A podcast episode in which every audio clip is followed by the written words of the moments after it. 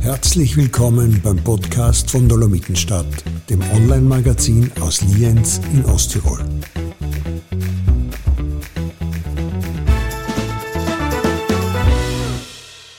Ja, liebe Dolomitenstadt-Hörerinnen und Hörer, ich darf Sie heute ganz Corona-konform aus unserem virtuellen Podcast-Studio begrüßen. Ich bin in unserer Redaktion in Lienz und meine heutige Gesprächspartnerin, die Monika Schmiederin, ist bei sich zu Hause in Landeck, vermute ich. So ist es. Hallo. Genau. Herzlich willkommen. Und ähm, es ist ja fast ein bisschen ironisch, dass wir uns heute digital sehen, weil die Monika beschäftigt sich eigentlich genau mit dem Gegenteil davon. Und zwar ist die Monika Digital Detox Expertin. Nicht nur das, sie wird sogar als die Digital Detox Expertin im deutschsprachigen Raum äh, gehandelt.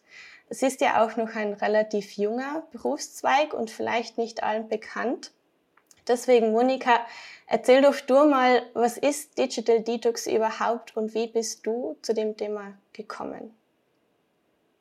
Ja, vielen Dank für die Einladung, liebe Anna. Das ist ja tatsächlich ein, wie du sagst, junges Thema, so in der Allgemeinheit. Langsam wird uns klar, dass Smartphone und E-Mails und Social Media und all diese ganzen verschiedenen neuen Medien schon ein bisschen unser Leben beherrschen. Und ähm, für mich selber war es so, dass ich mich sehr jung selbstständig gemacht habe mit 22 und dann sehr schnell eben aufgrund auch von diesen vielen neuen Möglichkeiten in den neuen Medien einen Lebensstil entwickelt habe, den äh, man heute so Always On nennt, wo man wirklich quasi rund um die Uhr erreichbar ist für Gott und die Welt, immer sofort reagiert, immer sofort zurückschreibt, sich dann durch diesen Druck des ständigen Erreichbarseins auch den Druck macht, ständig arbeiten zu müssen, immer alles sofort auch zu erledigen und so weiter und so war das bei mir so mit einigen anderen Einflussfaktoren natürlich, aber auch mit ein ganz, ganz großer Grund, warum ich dann sehr jung schon sehr äh, krank geworden bin und mir wirklich überlegen musste, okay, wie kann ich in dieser modernen, hochvernetzten, irrsinnig schnellen Zeit, in der wir leben, ein Lebensstil finden, der mir gut tut, der mir nicht ständig meine Kraft nimmt, der mich nicht ständig unter Druck setzt und durchs Leben peitscht und hetzt sozusagen. Und das war so meine persönliche Suche dann damals. Das war, die Krankheit war 2011 und dann habe ich so 2012, 13 ganz viele verschiedene Bücher gelesen zum Thema, ähm, zum Thema Angst, zum Thema Stressmanagement, zum Thema äh, Druck und, und überhaupt Lebensgestaltung und Persönlichkeitsentwicklung und wollte dann daraus einen Roman machen aus diesem Thema, weil ich bin von, äh, ja, von Herzens wegen her Autorin und wollte dann da einen Roman machen aus meinem Erlebnis, aber auch aus dem, was ich gelernt habe durch diese, durch diese Krankheit und durch dieses langsame wieder zurückfinden ins Arbeitsleben. Und ja, und, und dann habe ich dann den Roman abgebrochen und schlussendlich ein Buch geschrieben, von dem ich der Meinung war, ich schreibe das jetzt einfach so, wie es war und schreibe das jetzt einfach so, wie es mir kommt und was ich wirklich denke über all diese Dinge.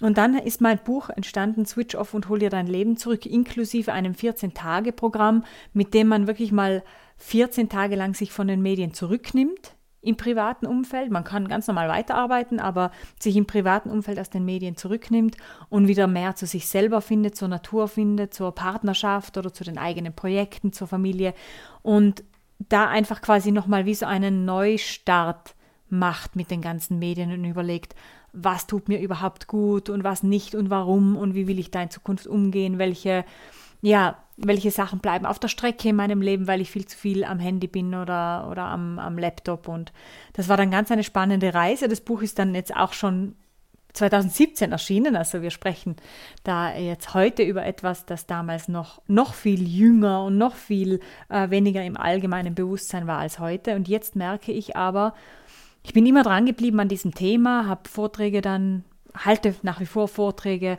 Workshops und so weiter, arbeite mit Menschen und merke natürlich jetzt, dass gerade seit, ähm, seit der Pandemie dieser Leidensdruck unter diesem enormen medialen äh, Druck und diesem ständigen digitalen äh, natürlich bei vielen Menschen aufkommt und wir spüren, dass wir da vielleicht ein zu viel haben und dass wir eigentlich etwas ändern wollen würden. Und viele spüren dann in dem Moment, dass sie aber eigentlich gar nicht mehr genau wissen, wie. Genau, also du hast ja inzwischen nicht nur ein Buch geschrieben, sondern es ist ein zweites schon dazugekommen. Ähm, du warst da wirklich deiner Zeit eigentlich schon voraus, 2017. Ähm, wenn jetzt jemandem das noch nicht so im Bewusstsein ist, dass ihm der Medienkonsum vielleicht zu viel wird oder das Überhand nimmt, du sprichst in einem Buch auch von der Digital Real-Life Balance statt Work-Life Balance. Ähm, wo merke ich denn, dass mir das alles zu viel wird und ähm, dass ich vielleicht einmal einen Schritt äh, zurücktreten sollte und das überdenken? Gibt es da eine Stundenanzahl pro Tag oder pro Woche, wo man sagt, so, so viel und ähm, nachher äh, wird es zu viel. Ja, es gibt natürlich am Smartphone immer die Möglichkeit, die Bildschirmzeit über, zu überprüfen und mitlaufen zu lassen, wo ich dann ganz genau sehe, wie viel Zeit verbringe ich am Handy und was mache ich dort, also in welcher App bin ich, wie viele Stunden oder Minuten bin ich auf WhatsApp, wie viel auf Facebook, Instagram, in meinen E-Mails, im, im Browser, wie, wie viele Spiele spiele ich. Und es ist natürlich super, diese Funktion wirklich im Auge zu behalten und zu beobachten, okay, steigt diese Zahl oder äh, bleibt das eher gleich, kommen da neue Apps hinzu, die immer noch mehr Zeit Zeit äh, konsumieren und was mache ich überhaupt am, am Smartphone? Wie viel der Zeit, die ich am Handy bin, ist tatsächlich sinnvoll? Wir, wir sagen auch proaktiv genutzt, also so, dass ich äh, ja was Sinnvolles davon habe und wie viel dieser Zeit ist eigentlich unnötige Kommunikation, ja, hin und her schreiben mit jemandem, das eigentlich unnötig ist oder mich sogar belastet oder Social Media, wo ich nur schaue, was machen die anderen, während ich mich vielleicht dabei selber immer schlechter fühle oder Spiele, die schon so eine Art Suchtcharakter entwickeln, Nachrichten, die ich ständig wieder neu lade, um ständig wieder die neuen Nachrichten zu sehen, um mir noch mehr Sorgen zu machen über die Welt und die Dinge. Also einfach zu beobachten, wohin geht am Smartphone die Zeit und wie sinnvoll ist diese Zeit dort äh, investiert, weil es natürlich einen Unterschied macht, ob ich drei Stunden lang wirklich ähm, mich nur ablenke, zerstreue oder vielleicht sogar eben äh, auch gegen meine innere, gegen meinen inneren Wert arbeite oder ob ich in diesen drei Stunden wirklich produktiv arbeite zum Beispiel. Ja, das gibt natürlich unterschiedliche Nutzungen.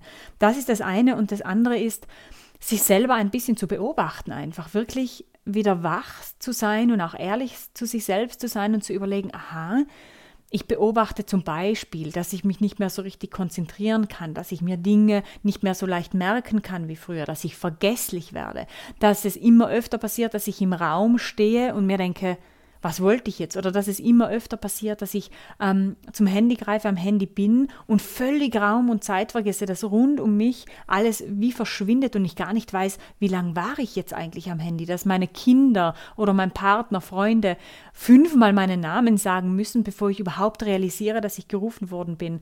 Ähm, wenn ich merke, dass ich ja, nicht mehr so motiviert bin in der Arbeit, dass nichts mehr richtig Spaß macht, dass alles zäh wird, dass ich das Gefühl habe, ich habe keine Nerven mehr. Das kann stark zusammenhängen damit, dass ich zu viel in den digitalen Welten unterwegs bin und einfach auch mein Nervensystem mit dieser ja, mit dieser irrsinnig großen Anzahl an Informationen auch überlaste. Das geht aber dann noch weiter, ja, wenn ich spüre, ich äh, bin, äh, fange an ängstlich zu werden, ich fange an depressiv zu werden, traurig, die Welt ist düster, die Zukunft ist düster ähm, und geht wirklich bis hin zu ganz unkontrollierten Wutausbrüchen auch, Aggression. Das sind Begleiterscheinungen von einem zu intensiven Medienkonsum, zu intensiven digitalen Konsum. Das nennt man dann die digitale Demenz. Ja, was alles andere natürlich ist eigentlich als lustig, aber da kann man sich schon selber beobachten und auch wenn ich spüre, boah, je mehr Zeit ich auf Facebook oder Instagram zum Beispiel bin oder TikTok, umso weniger Freude habe ich am eigenen Leben oder umso mehr habe ich das Gefühl, ich bin nicht gut genug, ich kann da nicht mithalten, ich fühle mich schlecht, was, was will ich eigentlich da? Ja, auch diese, diese Zerstörung des eigenen Selbstwertes, das wir sehr stark auch beobachten können, gerade auch bei jungen Leuten, das können wir nun selber beobachten und wenn ich merke, es geht in diese Richtung und ich ja, will eigentlich gar nicht mehr einen Abend lang abschalten, weil ich gar nicht mehr weiß, was ich sonst tun soll oder ich will mich eigentlich gar nicht mehr mit Freunden treffen ohne Smartphone dabei, weil was sollen wir eigentlich reden oder ich will eigentlich mit meinem Partner gar nicht mehr allein wandern gehen, weil pff, lieber, lieber bleibe ich zu Hause und schaue mir im Fernsehen oder auf Netflix was an. Dann sind das Zeichen, dass sich die, ja, dass sich die Dinge vielleicht ein bisschen außer Kontrolle entwickeln. Kann man da in, ähm, in diesem Zusammenhang dann auch schon von einer Sucht sprechen, von einer Smartphone-Sucht? Weil ähm, Süchte haben das ja auch so an sich, dass man irgendwie soziale Kontakte vernachlässigt und an nichts mehr Freude findet, nur maximal an dem Suchtmittel eben für kurzfristig. Ähm, nur Smartphone-Sucht ist, glaube ich, noch nicht offiziell eine Erkrankung. So ist es. Also offiziell anerkannt von der WHO ist in, mittlerweile die Internet- und Gaming Disorder, also das, das Zocken, das Spielen am Computer. Das ist mittlerweile als ähm, Sucht anerkannt und auch äh, wird entsprechend dann therapiert. Die Smartphone-Sucht an sich ist nach wie vor ein Arbeitsbegriff.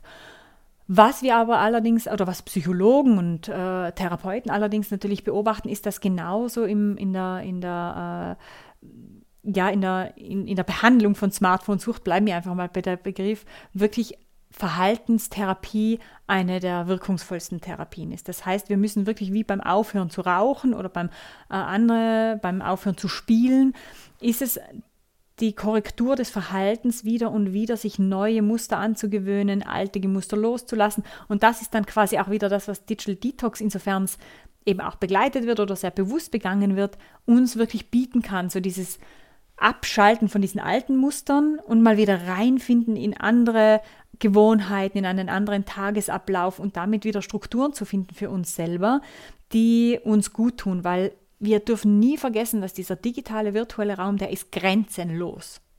Und selbst wenn ich 24 Stunden, sieben Tage die Woche mich dort aufhalte, werde ich nicht alles gesehen habe, haben, werde ich nicht alles geschafft haben und so weiter und so weiter. Das heißt, dieser Raum ist völlig unersättlich, der ist bodenlos. Und dementsprechend liegt es an uns selber, dass wir diesem Raum Grenzen setzen, dass wir da selber einen Boden einziehen und sagen, jetzt ist genug. Egal jetzt, ob zum Zuschauen als Konsument oder zum sagen, okay, jetzt habe ich genug äh, investiert in meine Sichtbarkeit in den Plattformen, jetzt habe ich genug investiert in meine E-Mails, jetzt habe ich genug gearbeitet. Wir sind wirklich angehalten, jetzt selber diese Grenzen zu ziehen und dabei kann das Digital Detox und vor allem das Finden der eigenen digitalen Balance natürlich sehr, sehr stark helfen. Über ähm, Lösungen, wie wir da selber Grenzen ziehen können, ähm, würde ich gerne dann im zweiten Teil mit der Monika sprechen.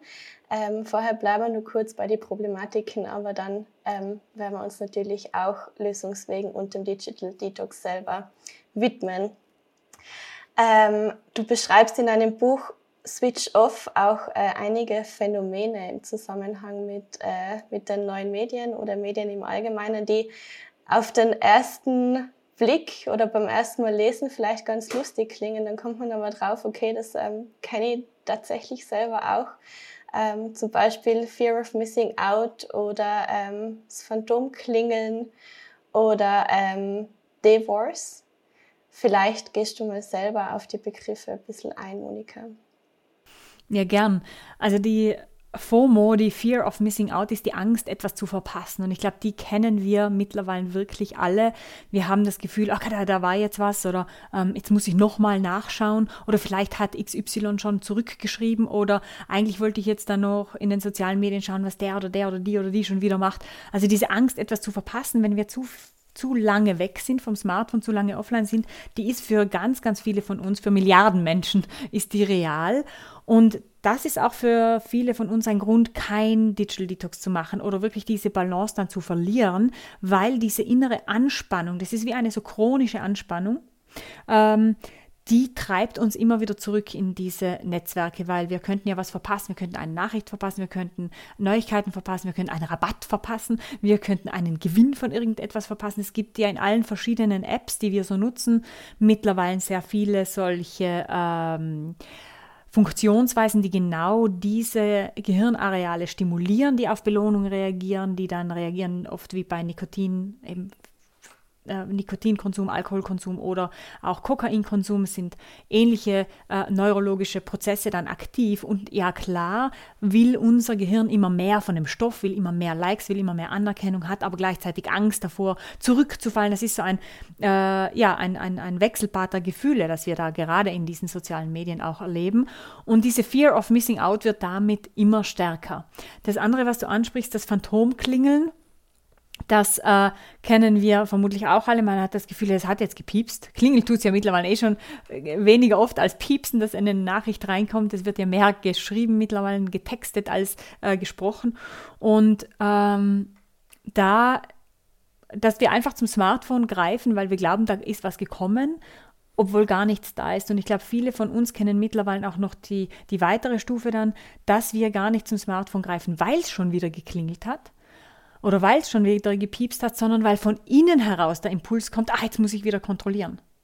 Es, es, hat sich quasi schon die Seite gewechselt. Dieser Impuls kommt mittlerweile tatsächlich schon von innen und das jetzt je nach Studie zwischen ähm, alle, acht, äh, alle 11 bis 18 Minuten. Und wenn wir uns das vorstellen, dass wir alle 11 Minuten ähm, von einem inneren oder äußeren Impuls zum Smartphone oder zum Handy gerufen werden, dann wird natürlich klar, warum wir beispielsweise, wie wir vorher schon gesprochen hatten, über digitale Demenz, uns weniger gut konzentrieren können, Arbeit schwerer von der Hand geht, es uns schwerer bleibt, präsent zu sein, auch in Gesprächen, in, in Beziehungen, in Partnerschaften, weil das einfach ein ständiges Stören ist.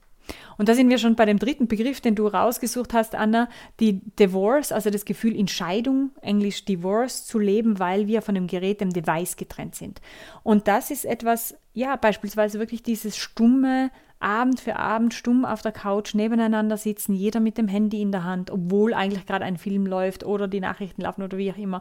Und wir wirklich von den Geräten getrennt werden. Wir wollen einfach, eigentlich wollen wir, setzen wir uns auf die Couch und schalten den Fernseher an, um abzuschalten.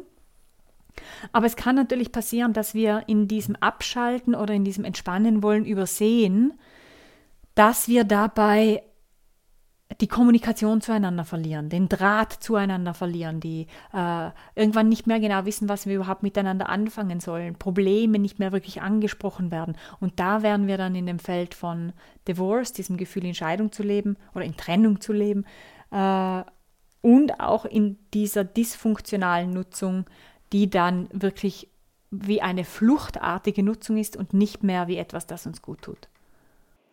Macht uns das als Menschen dann auch einsamer? Weil wir sind zwar immer vernetzt mit allen möglichen Menschen rundherum, wahrscheinlich drei auf WhatsApp, 500 Freunde auf Facebook und äh, 10 neue Nachrichten auf Instagram. Aber trotzdem sitzen wir dann im Endeffekt alleine zu Hause auf der Couch oder vielleicht zu zweit, aber eben jeder vor seinem Handy. Ja, bereits vor der Pandemie war Einsamkeit genauso wie Angst und Depression ein wachsendes Phänomen in dieser vernetzten Welt. Und die Einsamkeit steigt vor allem in dem Sinne, als dass Umfragen ergeben, dass Menschen immer weniger andere Menschen als tatsächlich enge Freunde bezeichnen. Wie du sagst, wir haben sehr viele Kontakte, wir können den ganzen Tag mit jemandem chatten. Ja, irgendjemand wird schon zurückschreiben und da kann ich die ganze Kontaktliste durchgehen, irgendjemand hat schon Zeit. Aber diese wahre Verbundenheit, diese tiefe Verbundenheit, diese substanzielle Beziehung zueinander, die leidet. Und wir sehen natürlich gerade durch den Vormarsch von sozialen Netzwerken, äh, dass diese Netzwerke einen ganz großen Einfluss haben auf unser Selbstwertgefühl, weil diese Netzwerke natürlich im Endeffekt Vergleichsmaschinen sind. Und wir kennen das alle, ja, gerade wenn wir einen schlechten, wenn wir einen super Tag haben, dann stört uns das nicht, ja, dann sehen wir die anderen auf der Piste und den nächsten im Urlaub und den anderen erfolgreich bei irgendeinem tollen nächsten Schritt in seiner Karriere. Und dann freuen wir uns vielleicht sogar damit und, und, und posten selber noch was Nettes und dann war es das für uns. Aber wenn wir vielleicht selber schon einen schlechten Tag haben oder wenn es gerade nicht rund läuft oder vielleicht sogar gerade eine Krise durchleben, dann können diese Informationen von außen, dieser ständige soziale Vergleich in den sozialen Medien uns wirklich richtig nahe gehen unser Selbstwertgefühl massiv beeinträchtigen. Es gab jetzt erst gerade ähm, letzte Woche eine neue Studie, die zeigt, dass von dass 93 Prozent der Befragten angeben, in ihrem Selbstbewusstsein durch die sozialen Medien stark beeinflusst zu werden. 93 Prozent gaben ebenfalls an, in ihrem Glücksempfinden beeinflusst zu sein. Und da sehen wir natürlich, ähm, was das mit uns machen kann. Und wie wichtig es ist, dass wir, wenn, gerade wenn wir spüren, es geht mir nicht so gut, ich fühle mich nicht so gut. Und in der Pandemie äh, haben wir alle diese Phasen, wo es uns zu viel wird, wo wir das Gefühl haben, boah, äh, ich fühle mich nicht, ich, ich, es geht mir nicht gut. Und gerade in diesen Momenten, gerade an diesen Tagen wäre es wichtig, dann nicht Ablenkung oder ein besseres Gefühl in den sozialen Medien zu suchen, sondern wirklich wegzubleiben von diesen Medien, in die Natur zu gehen, echte Menschen, sofern denn also irgendjemanden darf man ja schon noch treffen. Wir müssen ja nicht gleich eine Party schmeißen mit 50 Leuten, aber wirklich wieder in den Real, im realen Raum zu suchen statt im virtuellen Raum, weil der oft wirklich die Spirale quasi noch weiter nach unten drehen kann. Aber genau das ähm, irgendwie glauben wir doch dran, dass wir Zerstreuung in den sozialen Medien finden, gerade an schlechten Tagen, wo wir vielleicht nicht die Motivation haben, nur mal jemanden zu fragen, um eine Runde spazieren zu gehen und dann äh, landet man dann schlussendlich doch wieder auf Instagram oder Facebook und äh, swipet sich durch die, ähm, durch die Feeds, aber auf der Suche nach was? Also was denkt unser Gehirn dazu finden? Verschiedenstes. Also wir sind natürlich immer als menschliches Wesen, und das steht uns zu, das ist unser Geburtsrecht, auf Suche nach sozialer Anerkennung, nach Zugehörigkeit, nach Zustimmung. Und die können wir natürlich in den sozialen Medien insofern finden, als dass wir Likes bekommen, wir bekommen neue Freunde, neue Follower, wir bekommen vielleicht positive Kommentare, wir können selbst auf andere Kommentare kommentieren, um dann wieder geliked und kommentiert zu werden. Wir können uns gewissen Interessensgruppen anschließen, wir können ähm, uns dort vernetzen mit Gleichgesinnten. Und das ist ein völlig legitimes, gutes, gesundes menschliches Bedürfnis. Nur der Kanal an sich bedient das nur zum Teil, weil wir in den sozialen Medien immer konfrontiert sind mit intermittierender Verstärkung, wie man es nennt, also mit dem Phänomen von Belohnung und Bestrafung, Zuckerbrot und Peitsche. Und das ist ganz, ganz interessant zu wissen und vor allem wichtig auch zu verstehen und sich vielleicht sogar zu merken, weil wir das an uns selber beobachten können. Wir werden, wenn wir reingehen, in die neuen Medien immer beides erleben. Wir werden Zustimmung erleben, wir werden etwas erleben, wo wir dagegen unter Anführungsstrichen sind. Wir werden etwas äh, erfahren und Neues sehen, was uns bestätigt in unserem Weltbild und was uns quasi äh, das gibt, was wir gesucht haben. Und wir werden das Gegenteil finden weil diese Plattformen darauf ausgelegt sind, uns über intermittierende Verstärkung, Belohnung und Bestrafung, äh, Zustimmung und Ablehnung, Love und Hate äh, zu konditionieren. Das, wir kennen das Beispiel der Pavlovschen Hunde, ja, die konditioniert worden sind mit der Glocke. Wenn die Glocke läutet, dann wissen die Hunde, ah, jetzt gibt es was zu fressen und sie rennen zum Fressen ab. Irgendwann beobachten natürlich die Forscher bei den Hunden bereits einen Speichelfluss, sobald die Glocke anfängt zu klingeln, weil die Hunde denken, ah, jetzt geht's los, jetzt gibt's was zu fressen, Speichel schießt, schießt schon ein. Und sie sind sehr erfolgsam, man kann sie damit konditionieren, trainieren. Wenn jetzt zu, diesem, zu dieser Konditionierung, zu dieser Trainierung äh, ein der Aspekt der Bestrafung hinzukommt, das heißt, die Glocke läutet und der Hund weiß nicht, kriegt er jetzt was zu fressen oder kriegt er jetzt einen Hieb mit dem Stock dann sprechen wir von intermittierender Verstärkung. Die Konditionierung über unvorhersehbare Belohnungs- und Bestrafungsimpulse. Das heißt, der Hund hört die Glocke, rennt zum Fressen ab und weiß nicht, ist Fressen drin oder wird er geschlagen. Und immer wenn die Glocke läutet, ist für ihn unklar, was passieren wird. Und das ist genau das Phänomen, das in den modernen Medien genutzt wird, um uns zu konditionieren. Das heißt, ich öffne die App und ich weiß nicht, kriege ich jetzt äh, habe ich jetzt Freunde und Follower verloren oder gewonnen? Habe ich jetzt viele Likes gekriegt oder ist der Beitrag nicht gut angekommen? Sehe ich jetzt in den Weltnachrichten etwas, wo ich mir denke, ah ja gut, aufatmen oder kriege ich eine neue Info aus den Weltnachrichten, wo ich mir denke, puh, noch schlimmer. Also ich weiß nicht, was ich bekomme, ich öffne die Schachtel und weiß nicht, was drinnen ist. Und genau das, diese intermittierende Verstärkung, macht diese Erfahrungen in den neuen Medien für uns neurologisch so intensiv, brennt die Erfahrungen, wie man es nennt, löschungsresistenter in unser Gehirn ein. Das heißt, sie bekommen eine ganz besondere Wichtigkeit. Und dann sind wir wieder beim Thema Fear of Missing Out. Dann sind wir wieder beim Thema, dass, die, äh, dass wir die App immer öfter öffnen, dass wir immer länger in der App bleiben und so weiter. Und der Nebeneffekt, ja, jetzt denkt man sich natürlich, aber warum wird das so gemacht? Ja, warum intermittierende Verstärkung? Warum Belohnung und Bestrafung? Warum nicht nur Belohnung? Weil wir sehen, äh, weil natürlich Studien zeigen, und, und das ist ja auch alles sehr transparent, in diesen digitalen Medien, dass Menschen, die zuvor für sie belastende Inhalte gesehen haben oder eben die Peitsche in irgendeiner Art und Weise bekommen haben, sehr häufiger auf Werbeanzeigen klicken und viel wahrscheinlicher kaufen. Und das ist etwas, das wir einfach wissen müssen. Ja, das können wir jetzt so nicht ändern, ja, du und ich schon gar nicht. Das ist jetzt aktuell gegeben. Aber wir, wir, wir dürfen uns daran erinnern und dürfen beobachten, wenn wir das Smartphone rausholen, wenn wir reingehen in, in, in die sozialen Medien, wenn wir reingehen auch in Spiele, da funktioniert das Gleiche. Ich habe ein äh, etwas, etwas, äh, quasi ein neues Feature oder wie auch immer bekommen in dem Spiel, ich habe etwas verloren. Mittlerweile gibt es auch Apps, gerade für Kinder, Snapchat und so weiter. Da wird man schon bestraft, einfach nur weil man nicht online war. Genau, das zählt zum Beispiel die Tage mit. Genau. Genau. Und das ist wirksam, das ist aktiv und das trifft unsere Psyche genauso, wie es geplant ist. Und das dürfen wir einfach wirklich im Bewusstsein behalten und die Distanz uns immer wieder nehmen zu dem, weil es ist und bleibt ein Paralleluniversum und es gibt noch das reale Gegenüber. Ähm, Zuckerbrot und Beitsche, also quasi als äh, Geschäftsmodell, dass die sozialen Medien auch ihr Geld verdienen, die Armen. Ähm, es gibt aber noch ein sehr großes Problem, weil sie verleiht uns nicht nur zum Kaufen, sondern die sozialen Medien verursachen auch, und das hat man zum Beispiel in der äh, Netflix-Serie oder in der Netflix-Doku, das Social Dilemma, ähm, wird es ganz gut aufgezeigt.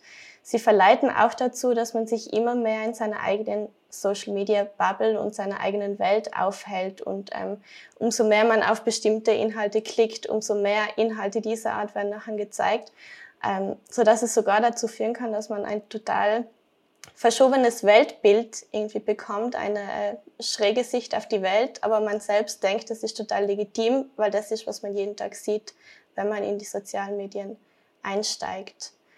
Ähm, wie geht man denn damit im Alltag um, dass man sagt, ich trete einen Schritt heraus und schaue mir das von mehreren Seiten an? Ja, es ist natürlich äh, der erste Schritt zu beobachten, will ich das überhaupt noch? Bin ich überhaupt noch offen und bereit für eine andere Meinung? Oder bin ich schon so weit von meiner Bubble, wie man es ja nennt, eingenommen, dass ich auch gar nicht mehr bereit bin, mir das gegenüber anzuhören, weil ich habe ja recht und äh, mir wird ja auch im Netz äh, gezeigt, dass ich äh, der Meinung bin wie viele andere. Also ich habe ja auch viele hm, auf meiner Seite stehen. Und da ist es natürlich immer wieder eine schöne Übung zu sagen, wenn man jetzt äh, in der Stadt ist oder, oder auch am, ja, am Rechner, dass man wirklich mal eine Zeitung öffnet, die man normalerweise nicht lesen würde, dass man mal äh, einen Podcast anhört, den man normalerweise nicht anhören würde, dass man einfach versucht, offen zu bleiben fürs Gegenüber und auch in normalen Gesprächen, also das heißt jetzt im Freundeskreis, in der Familie, wo wir ja auch sehr viel schon äh, spüren jetzt ganz deutlich von diesen ganz verhärteten Meinungen auf, auf bestimmten Seiten, die dann so aneinanderprallen und keiner ist mehr bereit, äh, dem Gegenüber zuzuhören oder auch Recht zu geben oder offen zu bleiben. Und dass wir da einfach uns immer daran erinnern, dass wir alle vorgefertigt ähm, vorgefertigt, vorgefertigte Inhalte auch konsumiert haben und sehr geprägt sind von dem, was wir konsumieren. Und je mehr Distanz wir bewahren können zu den Medien, je mehr können wir auch bei uns bleiben. Das heißt, je weniger ähm, Fremdbeeinflussung ich auch da zulasse, desto einfacher bleibt es für mich, in diesem inneren Bauchgefühl zu bleiben, in, dieser, in diesem Gespür dafür, was ist für mich wahr und wichtig vor allem auch. Wo sind meine tatsächlichen Prioritäten? Was ist denn so mein Menschenbild? Was sind denn so meine Werte? Und dazu brauchen wir auch immer wieder, das ist eine ganz schöne äh, Nebenerscheinung sozusagen von einem Digital Detox oder einer, einer längeren Auszeit auch wieder, dass man sich selber wieder mehr spürt und dass man die eigene Wahrheit wieder klarer erkennt und auch definitiv wieder gelassener wird mit sich selber und dementsprechend auch wieder mit dem Gegenüber. Wir hatten ja vorher schon gesprochen über die Nebenwirkungen von diesem digitalen Dauerkonsum und wie das wirklich auch zu unkontrollierter Wut führen kann und zu Aggressionsbereitschaft, zu Depressionen. Wenn wir natürlich schon in dieser Ebene von, von Aggression, Depression und, und Angst sind, dann sind wir ja nicht mehr tolerant. Dann, dann rutschen wir sowieso in, in äh, ganz mh, mm, wertende Ebenen. Und erst wenn wir uns selber wieder entspannt haben, wenn wir selber wieder in die Mitte gefunden haben, dann können wir auch wieder in einem Gespräch oder in einem Miteinander eine Mitte sehen, finden und zulassen. Werden wir durch die sozialen Medien vielleicht auch zu sehr ich-bezogen? Ähm, es gibt Studien, die belegen, dass man auf Social Media zu 80 Prozent über sich selber spricht in äh, alltäglichen Konversationen analog quasi normalerweise etwa zu einem Drittel und der andere hat der Drittel und der Drittel ähm, geht es gar nicht um die Personen, die am Gespräch beteiligt sind, sondern um andere Themen. Sehen wir da vielleicht dann auch einen Wandel in unserer Gesellschaft hin zu ja fast schon Narzissmus, weil man sich selber und sein Ego immer so im Mittelpunkt sieht und auch die Möglichkeit hat, sich so darzustellen auf seinen Accounts. Ja, ich würde es schon als eine vielleicht auch neue Form des Narzissmus bezeichnen. Und Narzissmus ist ja eine ganz intensive Form einer Selbstwertstörung. Und wenn wir sehen, dass eben äh, neue Medien, soziale Medien den Selbstwert sehr stark angreifen und wirklich Selbstwertstörungen schon bei Kindern auslösen können und äh, bei Erwachsenen natürlich ganz genauso, sehen wir, dass die Tendenz in Richtung Narzissmus gegeben ist. Und es ist tatsächlich so, dass vielfach ähm, man das Gefühl hat, das ist wie so ein ewiger Monolog. Ich habe das auch, als die Sprachnachrichten aufgekommen sind und die ersten Menschen dann angefangen haben, ständig Sprachnachrichten zu schicken, habe ich mir gedacht, was soll denn das jetzt? Das ist ja wie ein Monolog. Jemand knallt mir seine Gefühle, seine Meinung, sein, was auch immer er gerade loswerden will, da auf WhatsApp in eine Sprachnachricht und fragt dann vielleicht noch irgendwie, ja, wie es mir so geht, und, und, und verabschiedet sich dann und legt auf. Dann habe ich, also die ersten paar Mal habe ich das richtig übergriffig gefunden, habe mir gedacht, ja, was soll denn das? Ich kann ja zu keinem einzelnen, das ist ja kein Gespräch mehr, das ist ja ein Monolog, zack, bumm, und dann schießt du mir deinen Monolog wieder zurück. Das ist ja eigentlich kein Gespräch. Und man merkt natürlich, dass viele äh, Menschen immer weniger bereit sind, richtig zu telefonieren sondern die nur noch über diese, dieses Sprachnachrichten-Ping-Pong oder überhaupt WhatsApp-Ping-Pong oder andere äh, Kanäle so hin und her schreiben oder sprechen. Und ich finde das kritisch zu betrachten. Und in meinem persönlichen Fall, das erzähle ich jetzt auch gern ganz ehrlich, habe ich dann wirklich auch einen Kontakt zu einer ursprünglich mal sehr engen Freundin auslaufen lassen, weil ich nicht bereit bin, ständig diese Monologe zu empfangen und auf diese Art und Weise quasi aneinander vorbei zu kommunizieren. Das hat sich für mich ganz im, im, engen Freundeskreis ganz, ganz falsch angefühlt. Es gibt Ebenen im Beruf und so weiter mit bloßer Informationsvermittlung, wo ich die Sprachnachrichten sehr praktisch finde. Aber für Beziehungen und für enge Freundschaften finde ich dieses Medium, kann man ja mal für sich selber überprüfen, wie geht es mir da dabei? Ist das für mich wirklich eine angenehme Form des Gesprächs? Mhm, es ist ja auch irgendwo ein Hereinbrechen in einen privaten Bereich, weil ansonsten würde man sagen, ähm, wir treffen uns auf einem Café und ähm, quatschen.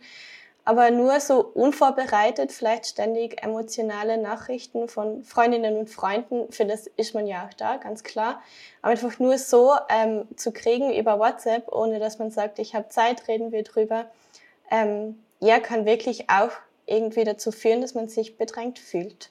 Mhm. Mhm. Ja, selbstverständlich. Ähm, du hast gerade vorher auch die Kinder angesprochen, die ja ganz anders aufwachsen zwischen den ganzen sozialen Medien. Und äh, wenn man an Babys und Kleinkinder denkt, ich glaube, das meiste, was sie zurzeit sehen, sind Handykameras, die ihnen vors Gesicht gehalten werden zum Fotografieren. Was macht denn das mit dem Aufwachsen der Kinder? Du hast selber einen kleinen Sohn, Monika. Ähm, du kannst es ja selber beobachten. Also wir wissen jetzt mittlerweile aus Studien, dass beispielsweise bereits Babys und Kleinkinder, auch Säuglinge, schon äh, Bindungsstörungen entwickeln können und Selbstwertstörungen entwickeln können, weil die Eltern zu sehr am Smartphone sind und die Kinder dadurch zu oft zu spät wahrgenommen werden, zu oft forsch zurückgewiesen werden, ah, jetzt nicht oder was willst du schon wieder, ja, weil wir, da sind wir auch wieder bei der unkontrollierten Wut äh, von vorhin.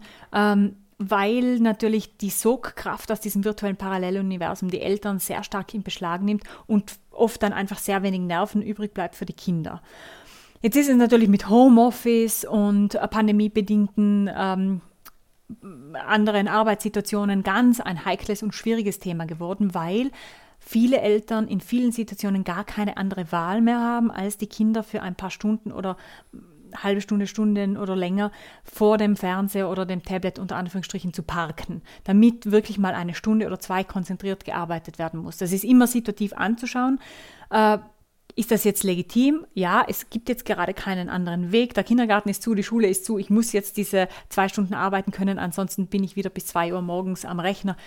Das ist situativ anzuschauen, aber grundsätzlich mal abgesehen von diesen Situationen, grundsätzlich ist es natürlich so, dass wir sehen ähm, in der Gehirnforschung, in der Sprachentwicklung, in der Rechenentwicklung, in der sozialen Entwicklung der Kinder, dass die Kinder am Rechner oder auch am Smartphone Dinge eigentlich nicht wirklich erlernen.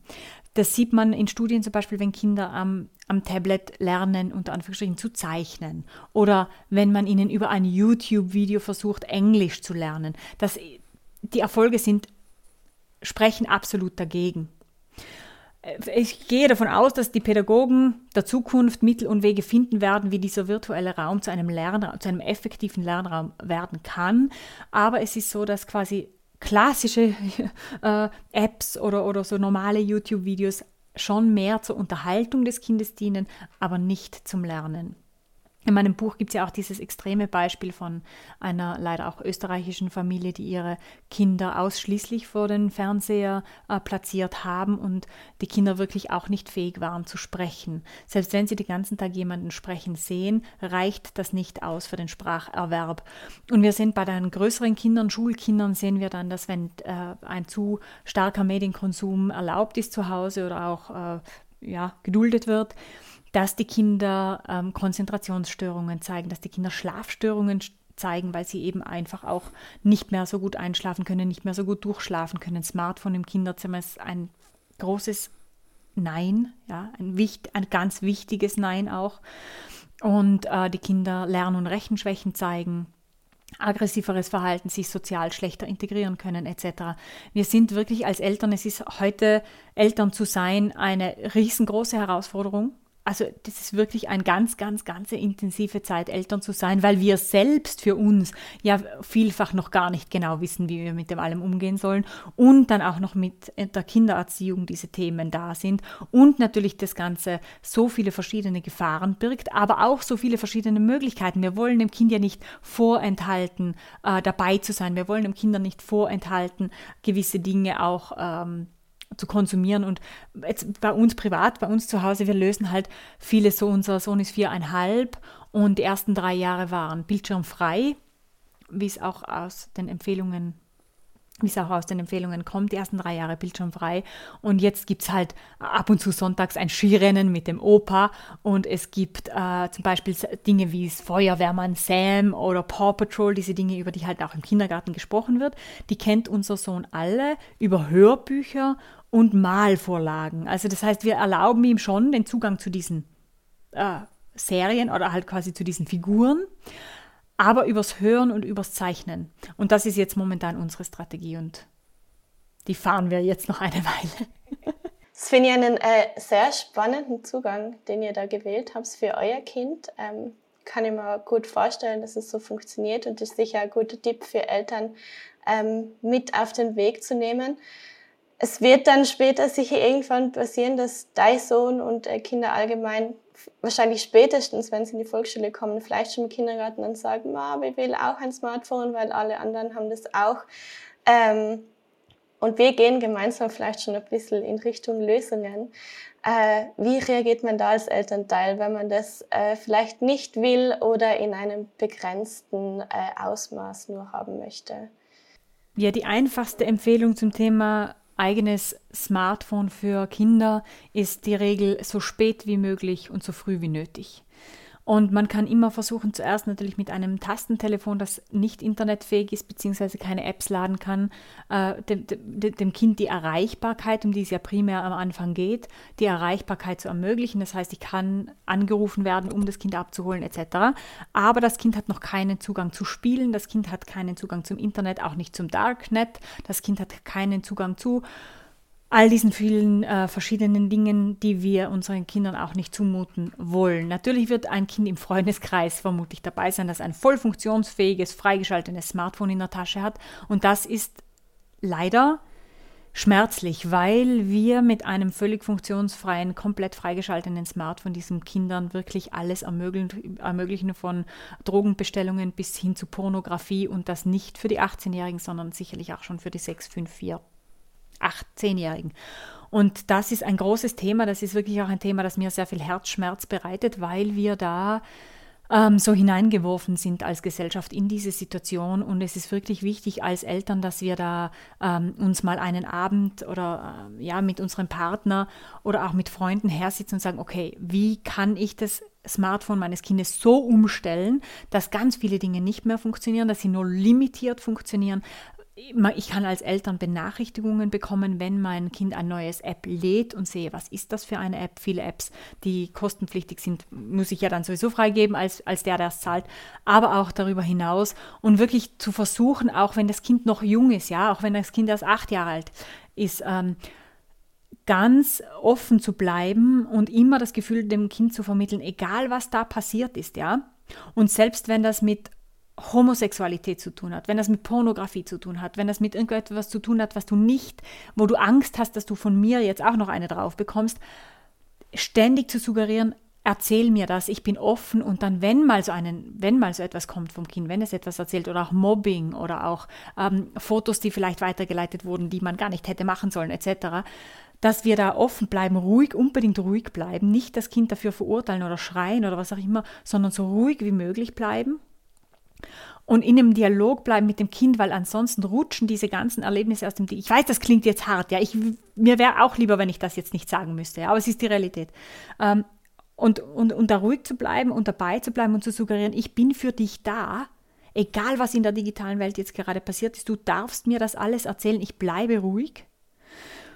Ähm, und dann, je nachdem, was da passiert ist, ja, das dann auch erwachsen und ruhig zu klären. Und es gibt wirklich die äh, Medienkompetenzstellen, es gibt öffentliche Stellen, es gibt natürlich Psychologen, die ich fragen kann, es gibt äh, äh, Suchtberatungsstellen, die ich fragen kann, wie kann ich jetzt explizit mit Situation XY umgehen. Und das ist, glaube ich, wirklich das, die Kombination aus regulieren, so gut es geht, also das Smartphone so gut es geht, abschirmen und, und, und, und, und Limits einrichten, Verbote einrichten, Kontrolle, ja, leider am Abend Smartphone abnehmen, unbedingt. Das Smartphone darf nicht mit ins Bett genommen werden. Auch nicht bei einem Zwölfjährigen. Ah, dann muss ich diese Streitphase aushalten als Eltern. Und ähm, genau, und dann die andere Seite, trotzdem dann ständig zu suggerieren, ich bin offen, egal was passiert, komm und erzähl es mir. Und dann finden wir eine Lösung. Die äh, neuen Medien sind da sicher für alle auf vielen Ebenen überfordernd. Also ob für uns als Erwachsene, die doch schon längere Zeit jetzt neue Medien verwenden oder auch für Kinder, die eben da in dem aufwachsen. Ähm, gehen wir vielleicht mal auf die Ebene vom Gesetzgeber und auch vom Bildungssystem her. Wir hinken da ja ganz offensichtlich hinterher. Also bei Alkohol und Nikotin sagen wir ab da und da, okay, davor hast es für die Eltern, sie sind eigentlich auch in ihrer Erziehung entlastet, das ist einfach nicht erlaubt. Ähm, können Sie sich vorstellen, dass mal sowas kommt wie ein Smartphone-Verbot für Kinder unter, keine Ahnung, ich sage mal keine Altersgrenze in dem Fall? Oder soll das im Ermessen der Eltern und der Familien bleiben? Also es ist so, dass das bereits eigentlich stattfindet. Es ist jede App ähm, hat eine Altersbeschränkung. WhatsApp ist ab 16 freigegeben vom oh, Hersteller. Interessant. Ja, genau, also man kann im App Store, wenn man eine App runterlädt, ja, kann man sehen und man sieht auch, dass alle sozialen äh, ähm, Netzwerke ab 14, 16 etc. freigegeben sind. Aber da kann ich natürlich drüber klicken. Umso wichtiger ist, dass ich mich als Eltern informiere, wenn das Kind schon ein Smartphone hat und das wirklich dann raussuche aus den Beschreibungen zu diesem Gerät. Wie kann ich was regulieren auf diesem Gerät? Weil da brauche ich ja nur drüber klicken, ja, da kriege ich die App trotzdem. Und ähm, ich glaube schon, es gibt auch schon ähm, verschiedene Politiker, unter anderem auch in den USA, die bereits Gesetze einfordern für diese ganzen Dinge, die vor allem aber auch Gesetze einfordern dafür, was App-Entwickler überhaupt an Technologien oder psychologische Mechanismen im Hintergrund ausnutzen dürfen in ihren Apps, weil da ist ja eigentlich der Hund begraben. Ja? Die, die, die die Apps erstellen, müssen ja viel mehr in die Verantwortung genommen werden. Wenn wir von Konsumentenschutz sprechen, ist ja natürlich der App-Entwickler der, der äh, zur Rechenschaft gezogen werden äh, muss. Aber das ist ein großes Thema der Zukunft und ich glaube, diese Phase jetzt, wo immer mehr Menschen spüren, dass sie von dieser digitalen Welle überrollt werden oder dass sie das Gefühl haben, sie äh, verlieren Lebensqualität, sie verlieren Freude, sie verlieren ähm, Motivation etc. Das ist vielleicht nötig, damit wir ein bisschen bewusster umgehen lernen wollen mit diesen Dingen. Und da habe ich schon eindeutig zu, kann ich erkennen, auch an den Anfragen und an den Zugriffen auf meine Inhalte oder an den Büchern Interesse an meiner Arbeit grundsätzlich, dass dieses ähm, Bewusstsein sehr stark wächst. Und das ist immer der erste Schritt. Genau, der erste Schritt äh, wäre in dem Fall zum Beispiel auf deine Webseite einzusteigen oder eines deiner Bücher zu lesen. Ähm, kann man da nur ganz kurz drauf ein. Im ersten Buch, ähm, Switch Off, hast du ein 14-tägiges Programm entwickelt, das dabei helfen soll, zwei Wochen lang offline zu sein. Du schließt dabei aber nicht nur das Smartphone aus, sondern auch alle anderen Medien und wirklich alle anderen Medien, also auch Fernsehen, Radio, Zeitung, andere Nachrichten. Da war ich zu Beginn etwas überrascht. Warum? Warum so total offline? Äh, ja, meine Empfehlung ist ja für diese 14 Tage mal in der privaten Freizeit wirklich medienfrei zu leben um einfach in diesen 14 Tagen, ist ja ein überschaubarer Zeitraum, in diesen 14 Tagen wieder mal so richtig zurückzufinden zu sich selber, zurückzufinden zu dem, was tut mir gut und warum, was tut mir nicht gut und warum und wie will ich damit umgehen, zurückzufinden zu, ah, eigentlich hatte ich doch dieses Lebensziel oder dieses Herzensprojekt, für den mir ständig die Zeit fehlt, wie kann ich mir das vielleicht neu einteilen und von dieser ständigen Beschallung von anderen Meinungen, von anderen Inhalten, von anderen Informationen etc. mal wieder frei zu werden, um wieder innerlich ruhiger zu werden, innerlich stärker zu werden und dann das Leben wieder aus einer gelasseneren äh, Grundhaltung herauszuleben und auch wieder mit mehr Blick für sich und für das Gegenüber, für die schönen Dinge. Und so ist das Programm auch aufgebaut. Also man kann, braucht keinen Urlaub für dieses Programm, man kann ganz normal weiterarbeiten. Es geht um die Freizeit. Und da wirklich wieder mehr zurück zu sich zu finden, weil das ist natürlich die absolute Basis. Der Anker in diesem Mediensturm, in dieser digitalen Flut, der liegt am Ende des Tages in uns selber. Und der hilft uns dann äh, später vielleicht auch dabei, unseren Kindern auch einen bewussteren Medienkonsum mitzugeben. Ähm, bewusst Medien konsumieren, wie schaut denn für dich der ideale Tagesablauf aus? Also du hast vorher schon gesagt, Handy ist nicht im Kinderzimmer. Äh, Handy im Schlafzimmer bei uns als Erwachsene? Lieber nicht. genau, also der ideale Tagesablauf, der sieht natürlich für jeden ein bisschen anders aus. Ja, wir haben alles unsere Gewohnheiten, alles unsere Rhythmen. Aber was ich wirklich eine wunderbare Sache finde, die sehr viel Ruhe auch schon in den Alltag bringen kann, ist die Zwei-Stunden-Regel. Das heißt, eine Stunde nach dem Aufwachen und eine Stunde vor dem Schlafen wirklich offline zu sein, bildschirmfrei zu sein und äh, diese Zeit zu nutzen für einen ruhigen, bewussten Start in den Tag, wo ich nicht schon gleich morgens äh, überrollt bin und mir alles zu viel wird und abends, dass ich wirklich runterfahren kann, dass das Nervensystem sich entspannen kann, dass äh, die Hirnwellen sich verlangsamen können und ich wirklich auch äh, besser einschlafen kann, dann eine bessere Nacht habe. Äh, diese Zwei-Stunden-Regel, also in der Früh eine Stunde bildschirmfrei, abends eine Stunde vor dem Schlafen bildschirmfrei, das gibt schon mal sehr viel Raum sozusagen sehr viel mehr Luft.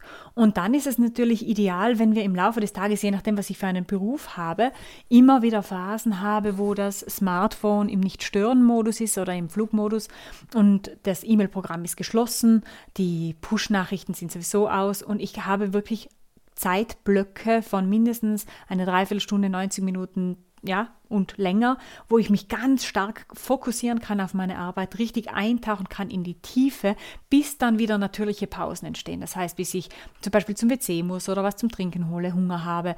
Und dann kann ich wieder so eine Kommunikationseinheit einbauen. Das heißt, ich war dann zum Beispiel in der Mittagspause, hatte einen ganz konzentrierten, produktiven, eineinhalbstündigen Block von mir aus, ja, und dann ist Mittag und ich merke, jetzt habe ich Hunger, dann gehe ich essen und nach dem Essen mache ich dann wieder mein E-Mail-Programm auf, mein WhatsApp auf, meine Social Media Kanäle auf, beantworte die Nachrichten, beantworte die Kommentare, schreibe zurück. Und dann, wenn ich dann merke, so, und jetzt würde ich aber wieder weiterarbeiten wollen, schließe ich das dann auch alles wieder. Weil diese ständige Ablenkung, diese ständige Unterbrochenwerden, führt auch laut Studien, das sehen wir ja mittlerweile auch alles aus Studien, ähm, wirklich dazu, dass wir fehleranfälliger sind, dass wir länger brauchen, dass es schwieriger wird, äh, die Projekte wirklich durch die Zielgerade zu bringen. Und ähm, wenn wir dann abends rausgehen aus dem Büro oder aus der Arbeit, dann einfach nochmal so eine Kommunikationseinheit anzuhängen und vielleicht auch noch mal 20 Minuten länger im Büro oder am Laptop zu bleiben und zu sagen, jetzt mache ich auch noch mal meine privaten Überweisungen, jetzt mache ich auch noch meine private Bestellung von XY, jetzt mache ich noch meine privaten WhatsApp, also ich persönlich schreibe auch, beantworte auch WhatsApp an meinem Laptop. Das kann man alles ver verlegen. Ich beantworte meine Instagram-Kommentare von den Leuten, die mich dort anschreiben, auf meinem Laptop und nicht am Handy und habe äh, einfach mein Smartphone so handyfrei wie möglich. Und das heißt, ich bündle dann nochmal so meine privaten Online-Aktivitäten dort, mache dann den Rechner zu, schließe Tabs und Programme, mache den Rechner zu und gehe dann in einen Feierabend, der sich auch noch halbwegs wie ein Feierabend anfühlt. Und je weniger Apps ich natürlich am Smartphone habe, desto weniger Pforten führen rein ins virtuelle Paralleluniversum und desto ruhiger und präsenter kann ich sein. Und dann finde ich vielleicht wieder Sport, äh, Zeit für Sport oder finde ich wieder Zeit zum, äh, ja, die Beziehung genießen, die Kinder genießen, die Natur genießen, was zu lesen, Hobbys wieder aufleben zu lassen, die ich vielleicht schon fast vergessen hätte.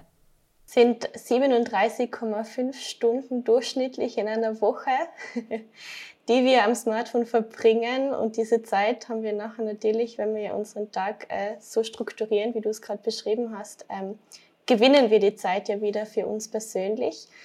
Ähm, wenn du an deine erste Switch-Off-Phase denkst, die du gemacht hast für dich selber, was war denn persönlich dein größter Gewinn aus dieser Zeit an Zeit oder Erfahrung oder irgendwie Kreativität, die wieder zurückgekommen ist? Ja, ich bin damals, das war ähm, ein, zwei Jahre nach eben meiner, meiner Depression, die ich 2011 hatte, die ja da, das alles ins Rollen gebracht hat, mich mit diesem Thema überhaupt zu beschäftigen. Und dann bin ich ins Schweigekloster gefahren, zehn Tage. Und da war dann äh, Handy frei. Und ich dachte, okay, ja. Und habe dann in diesen zehn Tagen natürlich in dem Schweigekloster ganz viele verschiedene Dinge äh, mitgenommen und erkannt und gewonnen. Aber was, wo ich einfach dann auch zurückgefahren bin und mir gedacht habe, boah, äh, da habe ich sehr viel erkannt, wie viel Stress eigentlich von dem Gerät ausging und wie viel Erleichterung das gebracht hat, einfach dieses Gerät jetzt ähm, auslassen zu können. Und habe dann, als ich zurückgefahren bin, wirklich auch die E-Mail das E-Mail-Programm dann vom Smartphone genommen und habe wirklich gesehen, aha, das war ein großer, großer Aha-Moment für mich, das wirklich auch nochmal, es war mir vorher schon klar, dass es aus dem digitalen Raum kommt, aber diese zehn Tage waren ganz intensiv natürlich nochmal und was habe ich mitgenommen? Ich habe mitgenommen die absolute Überzeugung, dass ich für meine Freiheit und für meine, äh, dass ich dafür selber verantwortlich bin, dass ich nicht erwarten kann, dass mir irgendjemand äh, abnimmt, diesen, diesen digitalen Druck abnimmt, sondern ich muss das lernen, ich muss das für mich regulieren, ich muss da für mich Grenzen ziehen und das ist dann, da habe ich mich dann richtig dahinter geklemmt, das auch zu, äh, möglich zu machen. Man ist verantwortlich für seine eigene Freiheit. Ähm, es könnte ein schönes Abschlusszitat sein, auch für unseren Podcast. Monika, gibt es irgendwas, das du unseren Hörerinnen und Hörern noch mit auf den Weg geben möchtest? Vielleicht ein Zitat, das dich schon länger begleitet oder noch ein abschließender Satz? Ja, ich glaube jetzt, wenn wir uns diese ähm, aufregende oder fordernde Zeit und auch diese ja, enormen Herausforderungen, die der digitale Raum in unser Leben bringt, da erinnere ich einfach ganz gern oder sage ich einfach ganz, ganz gern, dass wir uns bewusst sein dürfen, dass je mehr Menschen Ruhe und Frieden in sich finden, desto wahrscheinlicher sind Ruhe und Frieden im Außen. Und ich glaube, nach diesem Ruhe, nach dieser Ruhe und diesem Frieden sehnen wir uns alle, den wünschen wir uns alle. Und wir dürfen da wirklich bei uns selber beginnen. Vielen lieben Dank, Monika, für deine Zeit und für die wunderschönen Abschlussworte. Ich danke dir, liebe Anna, und, und wünsche allen, die zugehört haben, alles, alles Liebe.